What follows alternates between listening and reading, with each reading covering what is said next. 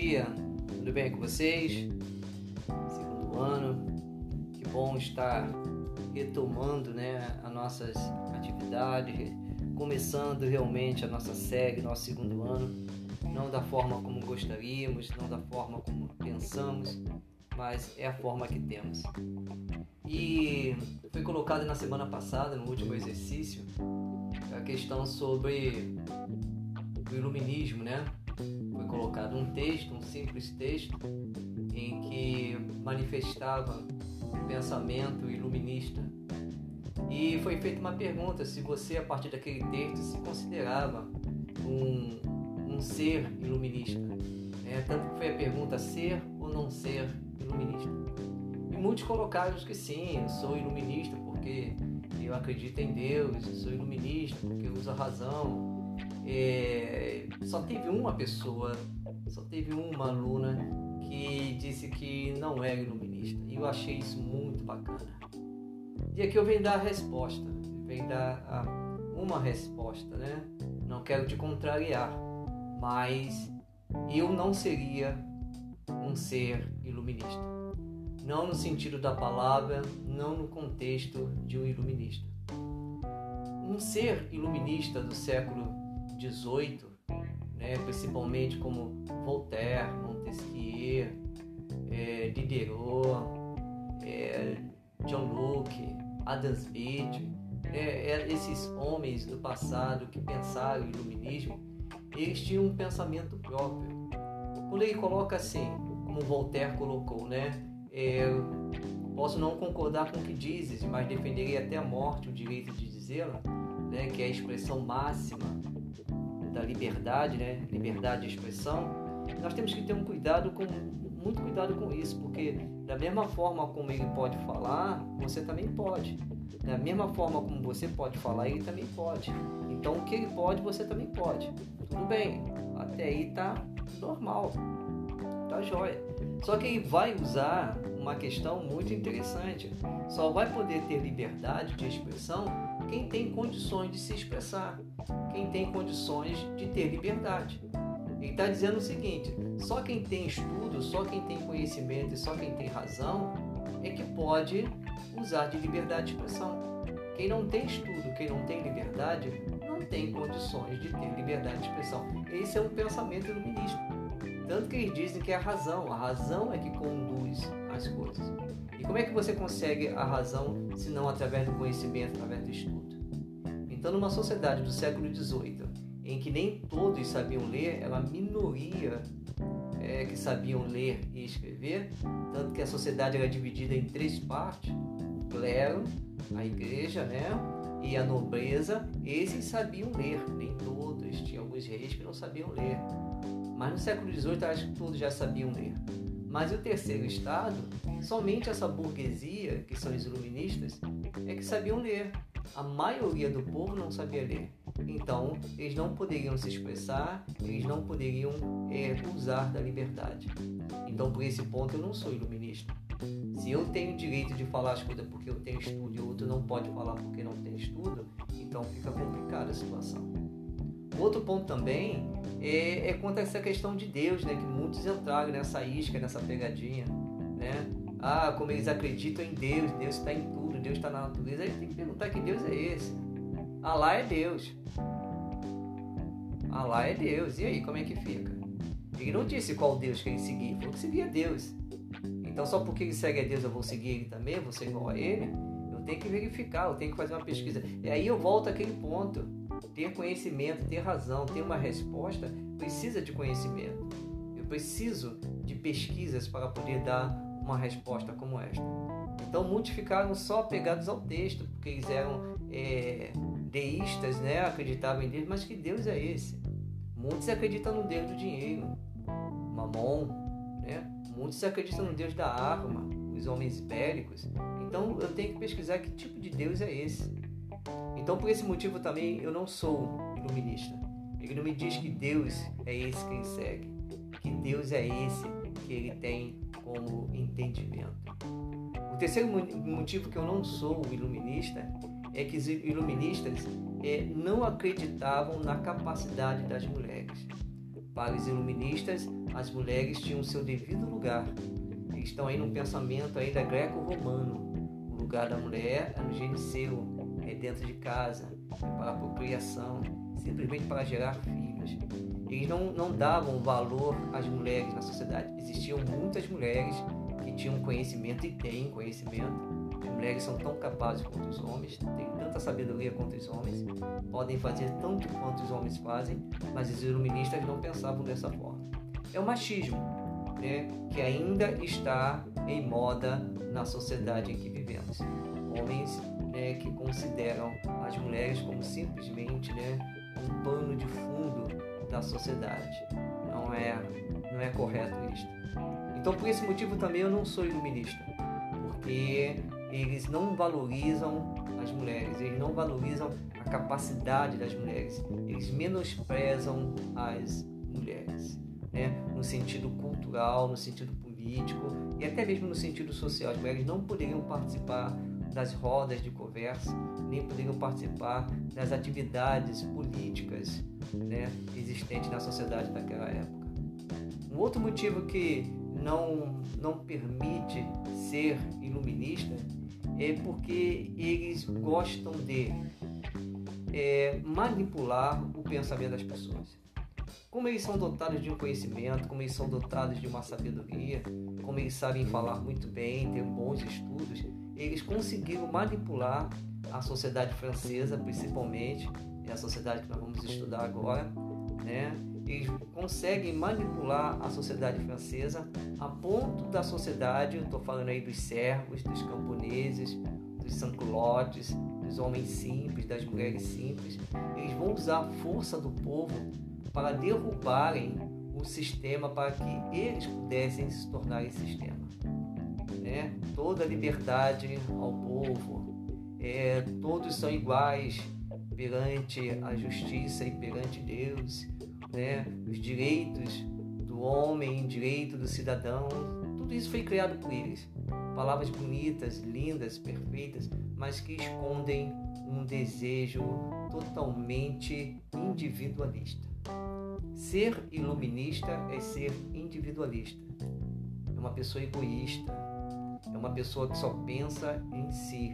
É uma pessoa que usa da sua sabedoria, que usa da sua capacidade, que usa da sua inteligência para manipular a sociedade, para poder é, ter todo o poder para eles. O que os iluministas querem é uma coisa que vocês estão percebendo: é a não intervenção do Estado na economia. Cada um por si. Como Adam Smith dizia, né? como ele falou no passado, é, cada um cuida-se de si. Tá? É, o Estado tem que é, se envolver o mínimo possível nas questões. Deixar ir fazer, deixar ir passar, que o mundo por si só resolve as questões. Olha, quem tem condições vai resolver. E quem não tem condições? Quem tem capital vai investir. E quem não tem capital? Quem tem estudo vai conseguir. E quem não tem estudo? Então, quando eu tiro o Estado da intervenção, quando eu tiro o Estado de atuação na sociedade, eu estou dizendo que cada um por si. E aquele que tem Deus que se resolve. Bem? Então, esse, esse é um, um, um princípio do pensamento iluminista. Essas são umas ideias que até hoje estão presentes na nossa sociedade. As privatizações são frutos de ideias iluministas. Né? As compras das estatais, né? Isso aí são as ideias iluministas. O capitalismo é a menina dos olhos do iluminismo. Eles que criaram o capitalismo. Eles que começaram o capitalismo desde a Revolução Industrial. Né? A, a, a não intervenção do Estado, ou seja, o Estado interferindo no mínimo né? É o que nós temos, o currículo mínimo, você tem que estudar um mínimo. Que isso? Coisa ridícula, coisa horrível, estudar um mínimo. Isso é pensamento iluminista, né? Quando você tem um, uma, uma sociedade em que quem tem poder tem tudo e quem não tem poder que se torne escravo, que se torne propriedade, isso é um pensamento iluminista. E para a gente começar a fechar esse ponto do iluminismo, é ele, ele vai ter, ele vai gerar um grande inimigo. O grande inimigo dos iluministas, naquele tempo, século XVIII, que nós estamos falando, é a Igreja Católica. É o grande inimigo.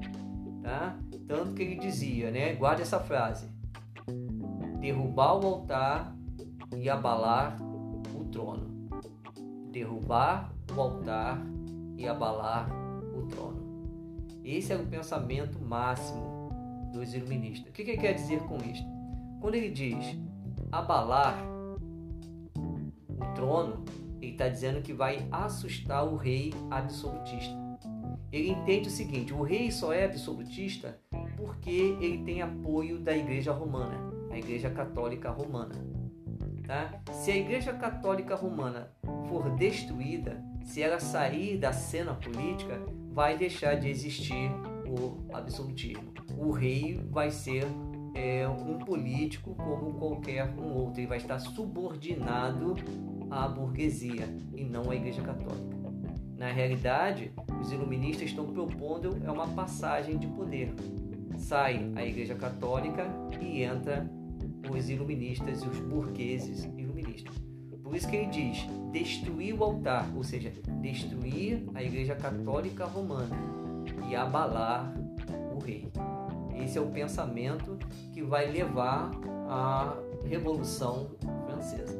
A Revolução Francesa vai ser com base justamente nessas ideias iluministas. A, a, a grande ideia por trás de todas as revoluções são ideais iluministas. Bem, vamos, vamos pensar nesse assunto, vamos estudar aqueles que deram as suas respostas, né? É, verifiquem, estudem mais um pouco sobre o iluminismo, porque como eu disse, ele vai ser a nossa base do nosso assunto. E por falar nisso, então, eu vou deixar já alguns questionamentos. Né? A nossa matéria, a nossa matéria agora vai ser a Revolução Francesa. Estamos começando a Revolução Francesa. Então, minha primeira pergunta, minha primeira pergunta é esta. Primeira pergunta: como é que o pensamento iluminista é, contribuiu para a Revolução Francesa? Como que o pensamento iluminista contribuiu para a Revolução Francesa? Número 2. Segunda questão. O que significa destruir o altar e abalar o trono? Os iluministas pensavam desta forma: destruir o altar e abalar o trono. O que significa isto para os iluministas do século XVIII? E a terceira e última questão: como estava a sociedade francesa antes da Revolução de 1789? Como estava a sociedade francesa antes da Revolução de 1789? Bem, estamos aqui. Se você tiver alguma dúvida, faça o áudio, tá? Mande a sua dúvida.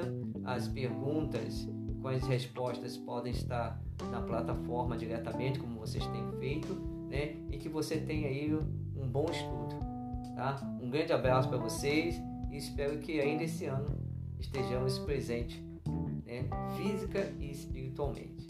Bem, um grande abraço para todos.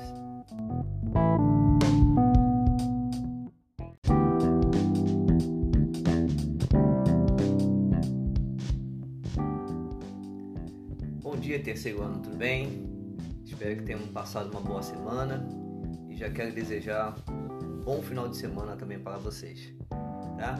Nós estamos aqui começando a série República. A nossa matéria se passa por essa questão da República.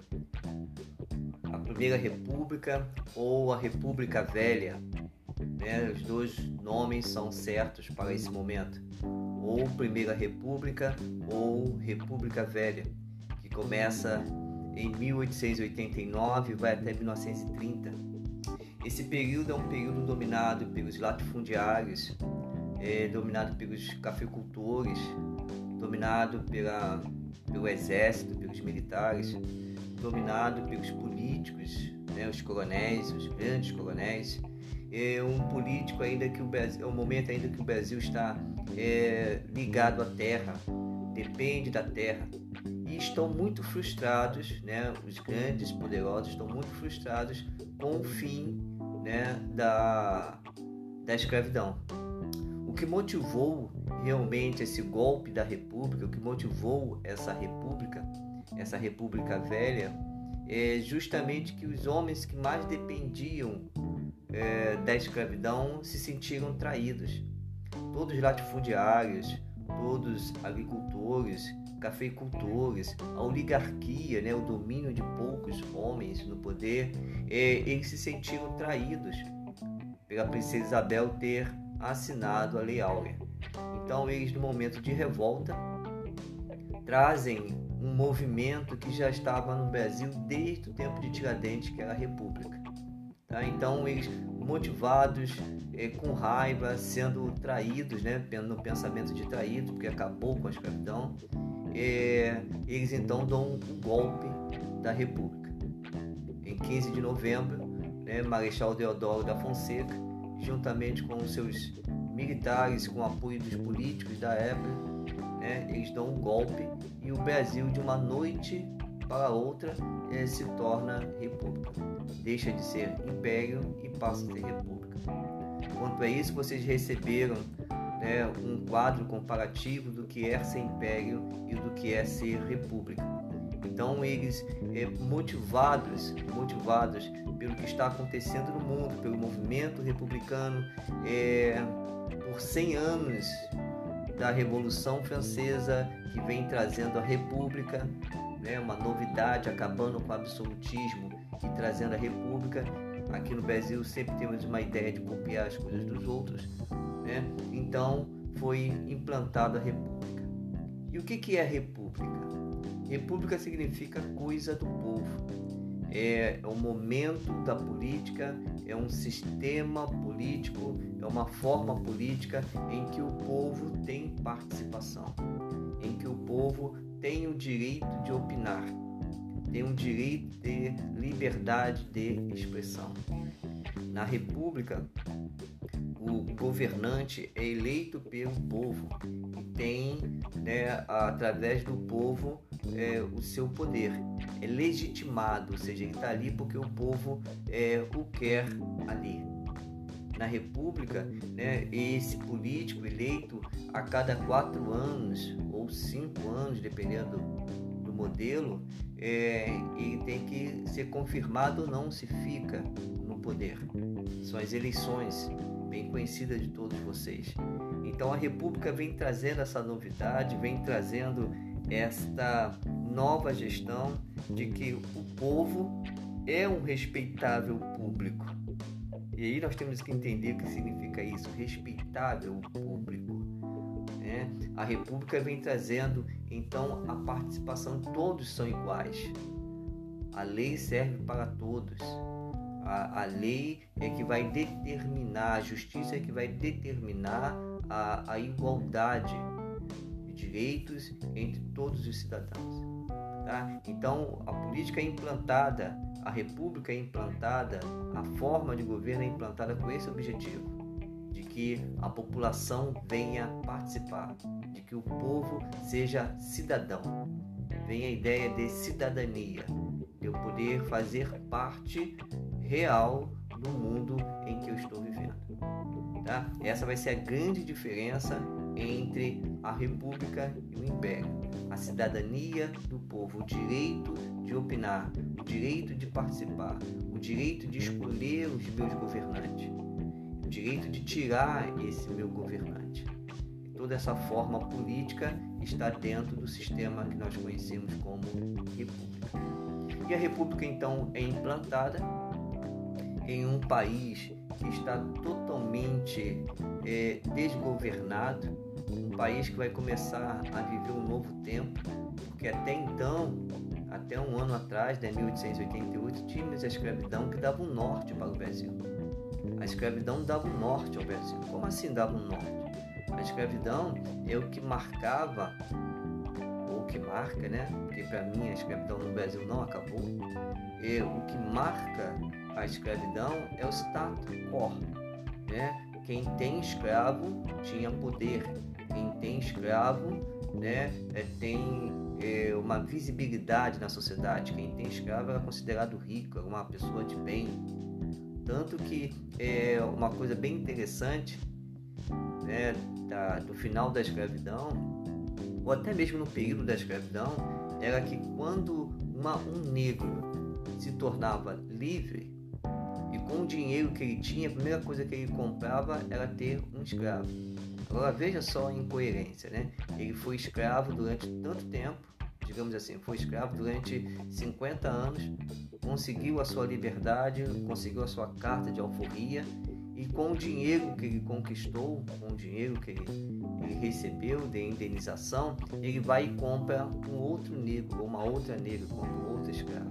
Porque nessa sociedade, né, nessa sociedade imperial, era imperial, é, a escravidão valia muito. Ter um escravo significa que você tinha poder. Então, com a República, isso acaba. Mas será que acaba mesmo? E, e se não acaba, como é que vai ficar a situação? Como é que vai ficar é, o meu status? Como é que eu vou ganhar dinheiro? Tinha um escravo de ganho. Então, como é que eu vou ganhar dinheiro nessa nova sociedade? Tá? E tem uma outra coisa agora, então, a, a sociedade está se abrindo. Como é que é eleições? Quem vai votar em quem? Como é essa questão de voto? Quem são os candidatos? Então já são dois pontos aqui. E, e, eu agora eu preciso ver o que, que eu vou ser, não tendo escra escravidão. Eu preciso saber como é que vai ser essas eleições, quem serão os candidatos. Eu preciso saber como é que vai ser essa área urbana esse urbanismo, porque a, a cidade, como sempre, cheia. Agora também tem os imigrantes, os italianos, os alemães, os japoneses, chineses que chegaram no Brasil para poderem substituir a mão de obra negra, escrava. Então, como é que vai ficar isso? Então, a república que está nascendo, ela tem muita coisa para, resolver. Ela tem muitas coisas para poderem mostrar esse novo Brasil. Então, você vai ter curral eleitoral, você vai ter o voto de cabresto, você vai ter o poder dos coronéis, isso tudo né, num ambiente novo para todo mundo. Um ambiente novo para todo mundo. E a República ela vai fazer com que esta sociedade continue se movimentando em torno do poder.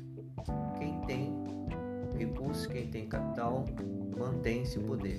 Quem não tem recursos, quem não tem condições, mantém-se na, na escuridão, se mantém na, é, como se dá o termo naquela época, né, nas favelas. Né, estava iniciando as favelas aqui no Brasil nesse período. As primeiras favelas são do tempo da República. Então é, é, é, é um mundo novo. A República vai inaugurar um mundo novo aqui no Brasil com muitas e muitas coisas a serem resolvidas. Bem, é, vamos estar discutindo esse assunto mas nesse momento eu gostaria que vocês lessem sobre o voto de cabresto, o hall eleitoral, voto impresso, né? que isso aí vão marcar os primeiros momentos da República e como que essa sociedade vai reagir a essa nova República, a essas pessoas. Agora entenda uma coisa: as mesmas pessoas que estão fazendo a República, que estão proclamando a República, elas estavam no Império, só mudaram o nome são as mesmas pessoas. Tá? Um abraço para vocês e qualquer dúvida é só falar.